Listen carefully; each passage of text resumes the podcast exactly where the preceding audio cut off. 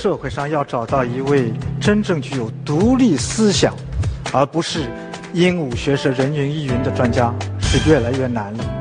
但是我今天找到了一位，他真正的与众不同。他是学物理学成出身的，但是他跨界研究经济，发现了经济混沌理论，颠覆了主流经济学的基础。他师从世界最著名的中外大家。然而，他尊崇的是吾爱吾师，但吾更爱真理，所以，他发现了新经济学的代谢发展理论。他求学、教学西方多年，但是他拒绝西方中心论。他有一个外号，他叫寂寞求错，因为他在向世界讲述中国，所以他以错会友，挑战世界上对中国的错误理论。他就是今天我们的演讲嘉宾，上海复旦大学中国研究院高级研究员陈平先生。有请陈平。特朗普马上要成为美国的总统了，我记得我读过您的一篇文章，特朗普当选意味着美国主导的全球化走向终结。是，这个很有意思，因为我是一九八零年到美国的。嗯。我在美国待了三十几年呢，发现有一个规律，就是讨论国际事务的时候，美国媒体啊，骂谁实际上就是间接的称赞谁，骂谁就是间接的称赞谁。我八零年去的时候，美国骂谁呢？第一骂苏联，啊是；第二骂日本，第三骂拉美游击队。这次特朗普竞选，他第一骂谁？第一讲中国，讲中基础设施怎么超过美国；第二才讲俄国干预中东。第三才讲恐怖主义，所以你就知道中国现在真的是坐二望一啊！好，所以如果美国主导的全球化正在终结，是否可以说中国道路正在超越美国模式呢？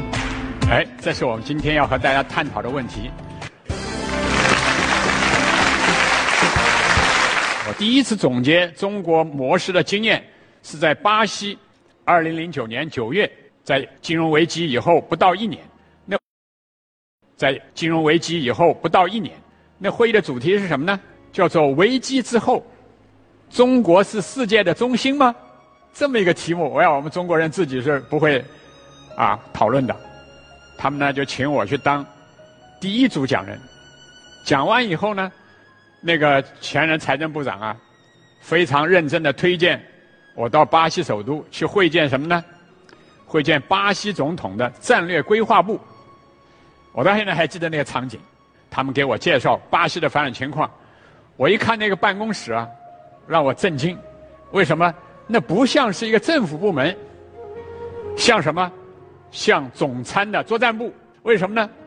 它左边一个大屏幕，上面是中国地图，啊，标出来中国的铁路。高铁、高速公路几横几纵，右边也是一个大屏幕，巴西的地图。你要知道，巴西的面积和中国差不多的，上面他们的规划也是几横几纵，一看就是向中国学习的。然后他们接下来问我一个什么问题呢？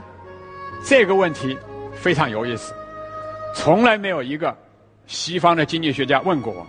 但是巴西的战略规划部的专家来问了，他说：“我们巴西每次提出一个发展规划，还没开始做呢，西方媒体的批评铺天盖地就来了，什么破坏环境啦，什么政府扭曲市场啦，说你们中国怎么想干什么就干什么？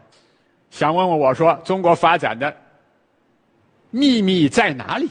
然后我就乐起来了。”我说：“你们要听真话呀，要听假话呀。”那那些人说：“当然要听真话了。”我说：“好。”我说：“我的真话是物理学家的直觉，不是经济学家教科书的教条。”我说：“为什么中国金融政策比日本还要独立？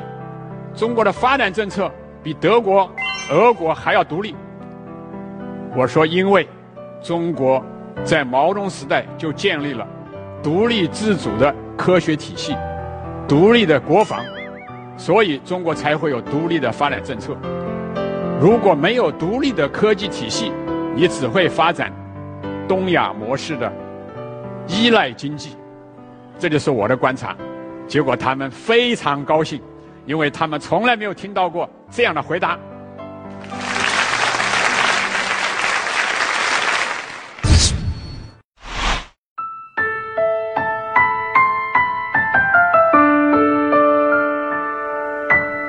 是六二年上的北京综合科技大学啊物理系，然后文革后期呢分到成昆铁路眉山电路段，当了五年铁路工人。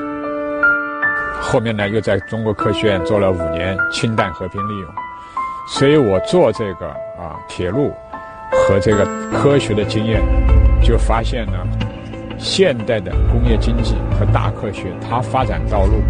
和亚当·斯密所处的手工作坊时代的经济学完全是两码事儿，所以现在我们教的西方主流的经济学，实际上呢是一个乌托邦。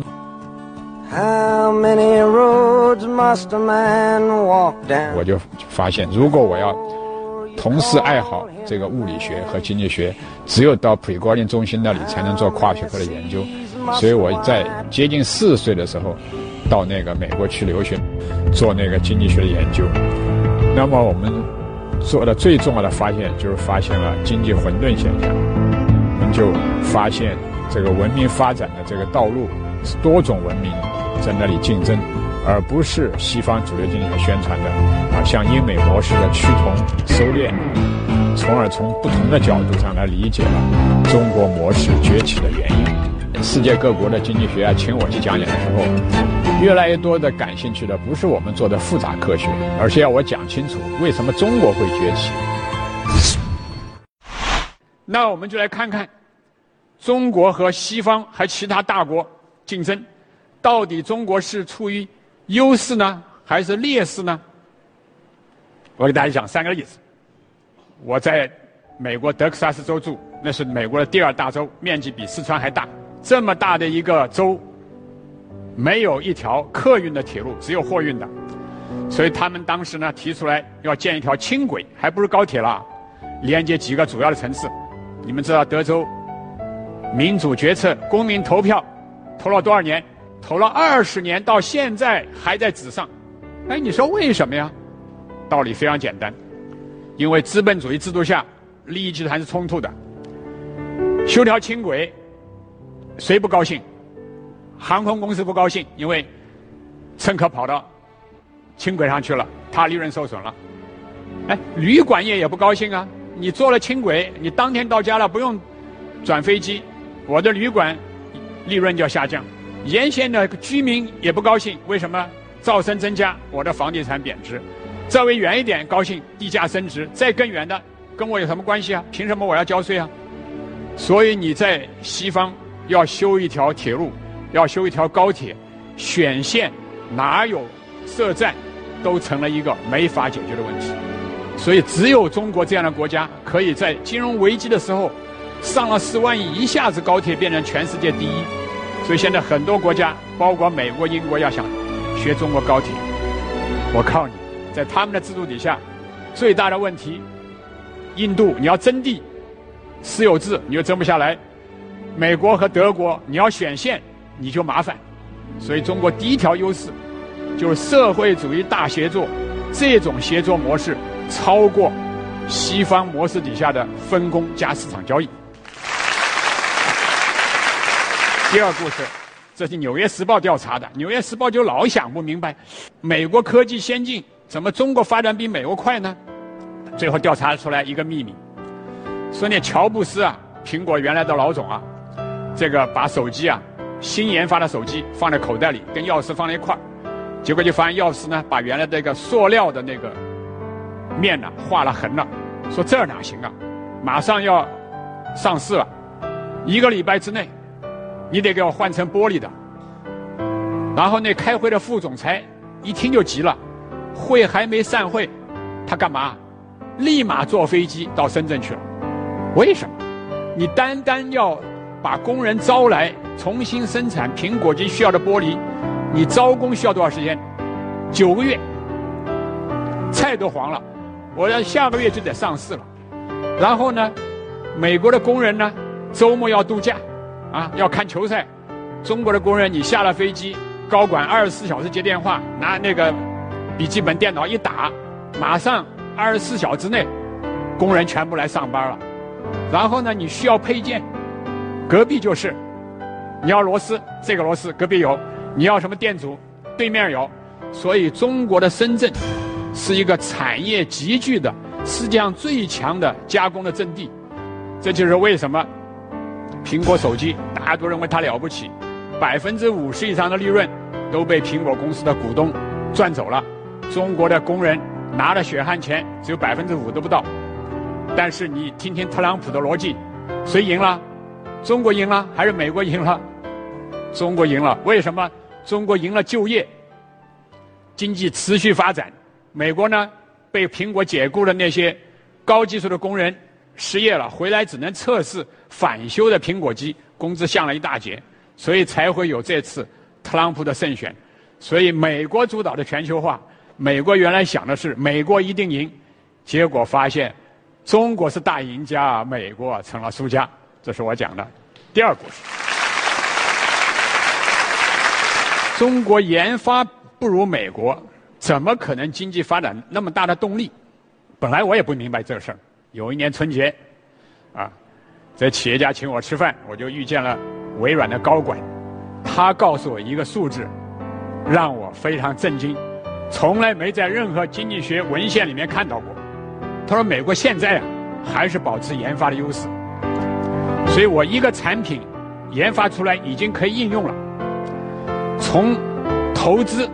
设厂，到美国经过这个议会修改法律标准，然后营销，把钱赚回来，这个周期要多长？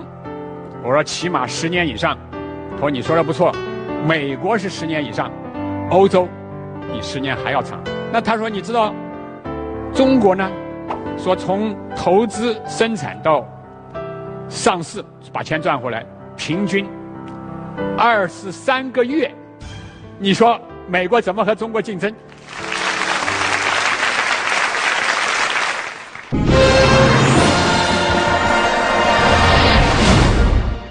日本一个非常有名的管理学的大师，你们大概认识，叫大前研一。他当时写了一本在日本引起轰动的书，这个名字非常绝，因为美国呢，你们都知道，英文怎么说？叫美利坚合众国，啊，United States of America。这个大前研一写了本书叫什么呢？叫 United States of 中华，哈，中华联邦。他讲的这个中华联邦是要把东北亚、东南亚这些中国中国周边的国家都加入中国的经济发展的这么一个大家庭。当时那个时候，西方还在讲。中国要崩溃，他却看好中国经济。我说你到底看好中国经济什么呀？哎，他说中国人学习能力太快了呀。然后呢，他说一句话更有意思。他说当年我们七十年代，日本人非常自信啊。自信的话怎么说呢？说 What American can do, we can do it。啊，美国人做什么，我日本人就能做什么。说现在日本人不行了。现在日本人说什么呢？What Chinese can do, how can we do it？哈，中国人做的事情，我们日本怎么做得到呢？大前研讲这个话还在金融危机之前，金融危机之后，二零一零年二月份，哥伦比亚大学请我去做讲演，讲我的金融危机的理论。讲演完第二天呢，我们大家。很熟悉的金融大家，也叫金融大鳄索罗斯，请我在他的量子基金总部吃饭。索罗斯当时就跟我说了一句话，说西方文明的衰落啊，看来是已成大局了，将来要看中国能否引领世界了。然后呢，他感叹了一句，跟大千研一的观点呢相同，说中国人学得快呀。那回我就有思想准备了，我就反问索罗斯一句：“我说，您说，为什么中国人学得快呢？”哎，索罗斯平时反应是很快的人，他那次没有回答，我给了他一个回答。我说：“中国学得快，是因为中国可以全方位的学习，啊，这个科学技术可以学苏联、美国，啊，工业制造。”学德国管理学，日本分解房地产的使用权，学香港，然后工业园区学新加坡，农业呢还可以学以色列。我说中国没有意识形态的障碍，只有中国有这个包容能力，所以到中国来讨论多元文化的共存和发展，我认为会比在纽约联合国讨论还要受到大家欢迎。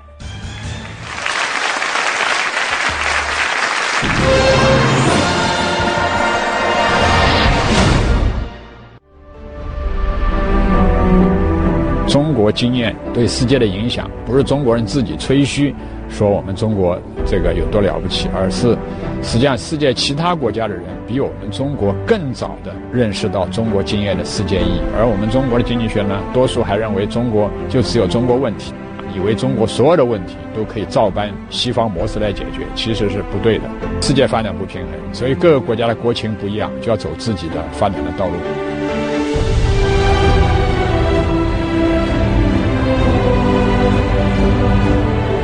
我们有两千年统一的历史、统一的语言，而且中国有强有力的政府的领导，所以在国际竞争里面就比西方讲三权分立的这种制度要有优越的多。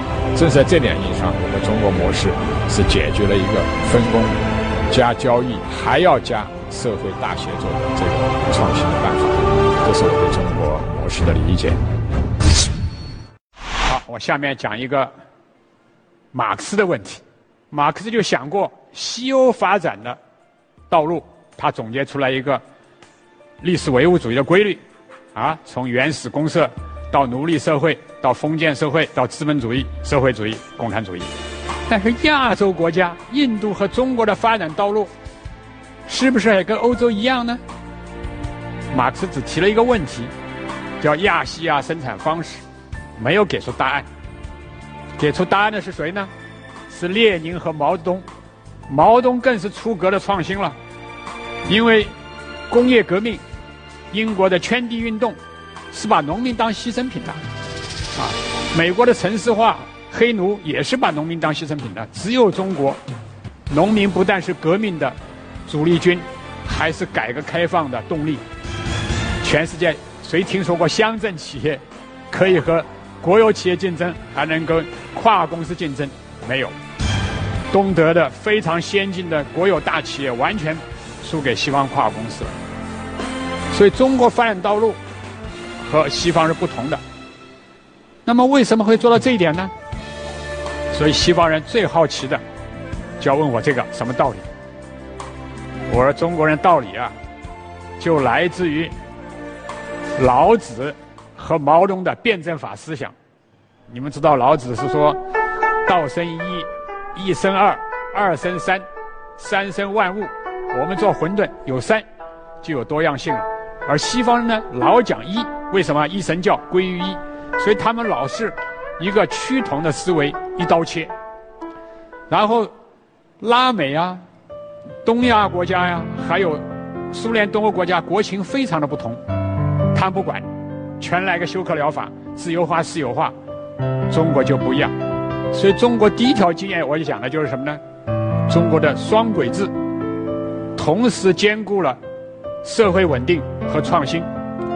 而且呢，中国改革开放的时候，也不是像这个拉美国家或者东欧国家片面的对西方开放，西方并没有对他们开放。中国怎么开放呢？中国叫选择性开放。大家记不记得深圳特区的时候，当时争议很大。但是其他地方呢，就看，所以中国有很多的那改革，包括包产到户，包括深圳特区经济特区，也包括国企改革，都是各个地区分散试验，不是像俄国那样闭门造车，制定个什么几百天改革计划，计划还没有造好，国家就先垮了。所以中国是事后的追认。你安徽的农村试验的好，广东的、浙江的发展做得好，别的省份呢就自动的仿效，然后中央事后总结，然后再立法总结经验。所以中国走过的这条发展道路是远远高于西方的这个一刀切的这种发展道路。所以我讲，中国改革的成功，不但是出口导向成功，外汇储备增加，这而且呢技术升级，我说这些都是原来东亚日本走过的道路。中国真正的地方，中国在于找到了一条超越亚当·斯密分工加市场的社会协调的道路，也创造了一个新的社会决策的模式，就是分区实验。这样才能够实事求是、因地制宜。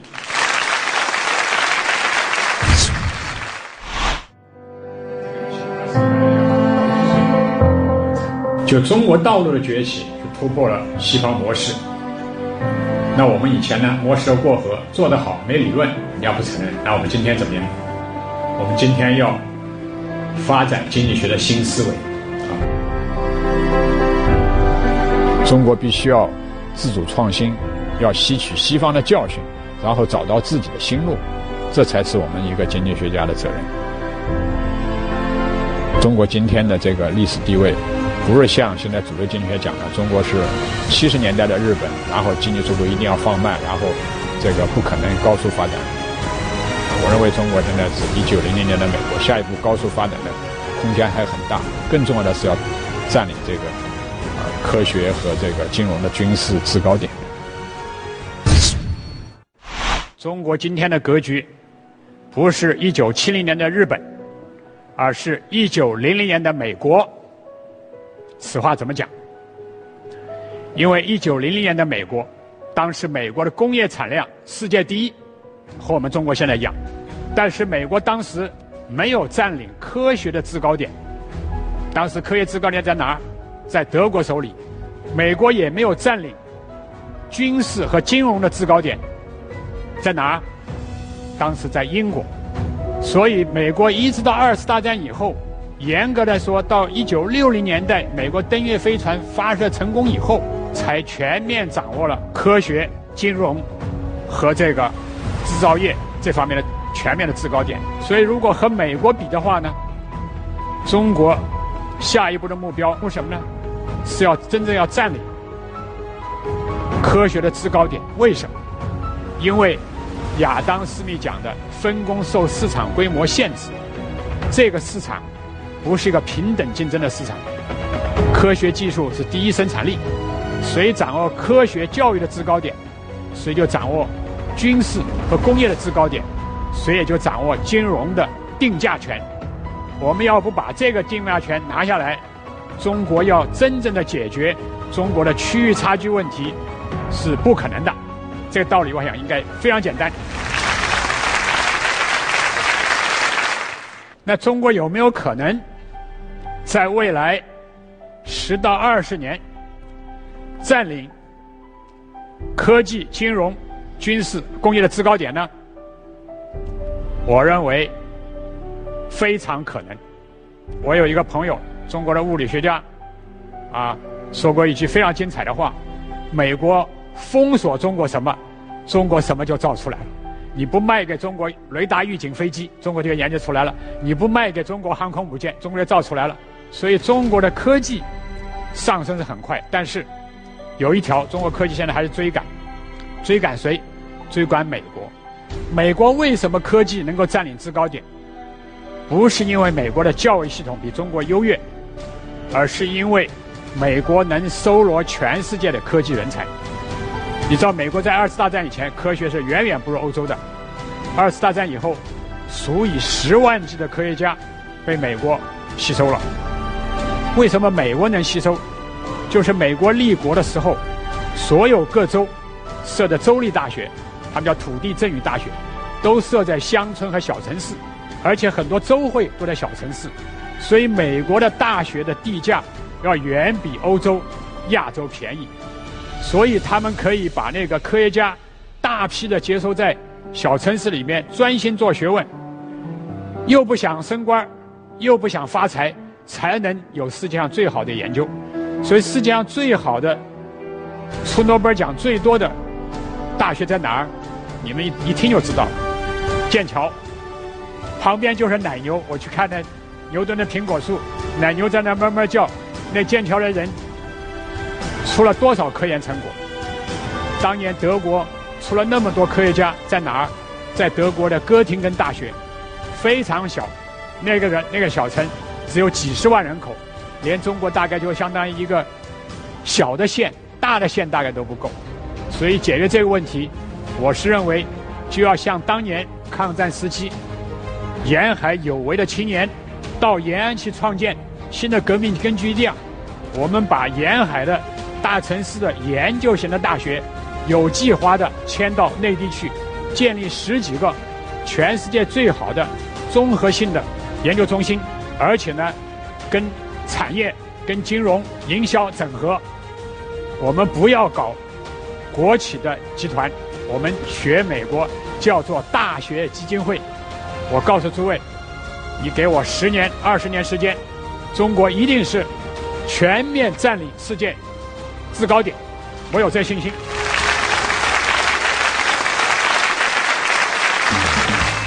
好，谢谢陈飞老师讲的非常精彩。谢谢陈老师、陈先生。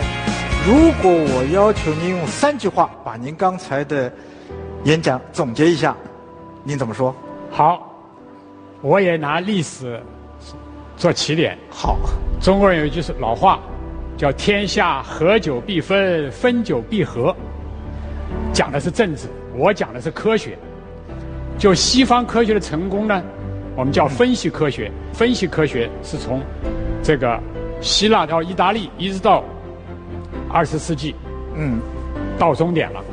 啊，现在我们走向嗯复杂科学，也就是中国以前讲的叫整体论的时代。嗯，要和。而在这个和的方面呢，中国人的整体思维有优势，所以这第一句话是由分到合要走向复杂科学，中国人有优势。第二句话，世界发展的规律不仅是经济基础决定上层建筑，这是从时间角度去看的，从空间角度去看，主席讲的更高明，是什么呢？农村包围城市。边缘崛起，挑战核心，所以中国现在是边缘崛起，挑战核心。毛泽东加马克思，中国必胜。好，毛泽东加马克思，中国必胜。第三条，我认为邓小平才是真正掌握了经济学精髓。他说，科学技术是第一生产力，中国产业和技术的新陈代谢是世界上发展最快的，所以中国将会引领未来的。经济发展。